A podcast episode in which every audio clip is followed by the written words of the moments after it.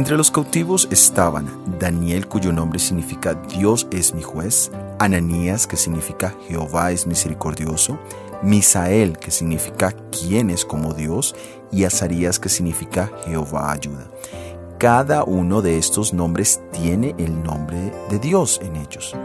Todos pertenecían a la tribu de Judá, es decir, a la tribu real.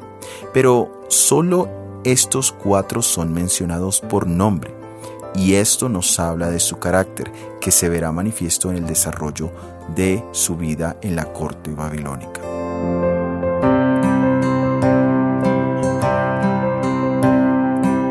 Los nombres siempre tienen significados importantes. En la antigüedad los nombres iban directamente relacionados con el carácter del portador del mismo. Hoy en día, desafortunadamente, los nombres son asignados por razones subjetivas y muchas veces no tienen nada que ver con el carácter de la persona. Pero la Biblia nos dice que recibiremos un nuevo nombre en el cielo, un nombre que irá directamente relacionado con nuestro carácter.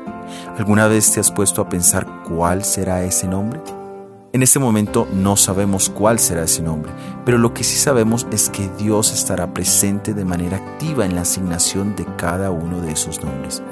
Pero para llegar a ese momento debemos asegurarnos de que sea cual sea nuestro nombre en esta tierra, el nombre de Dios debe estar presente en nuestra vida diaria que en nuestro diario vivir podamos representarlo como ese Dios de justicia, de misericordia, que Él es único y que siempre está dispuesto a ayudarnos.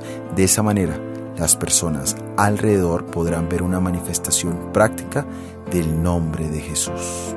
Soy Óscar Oviedo, este es el devocional Daniel en 365 días.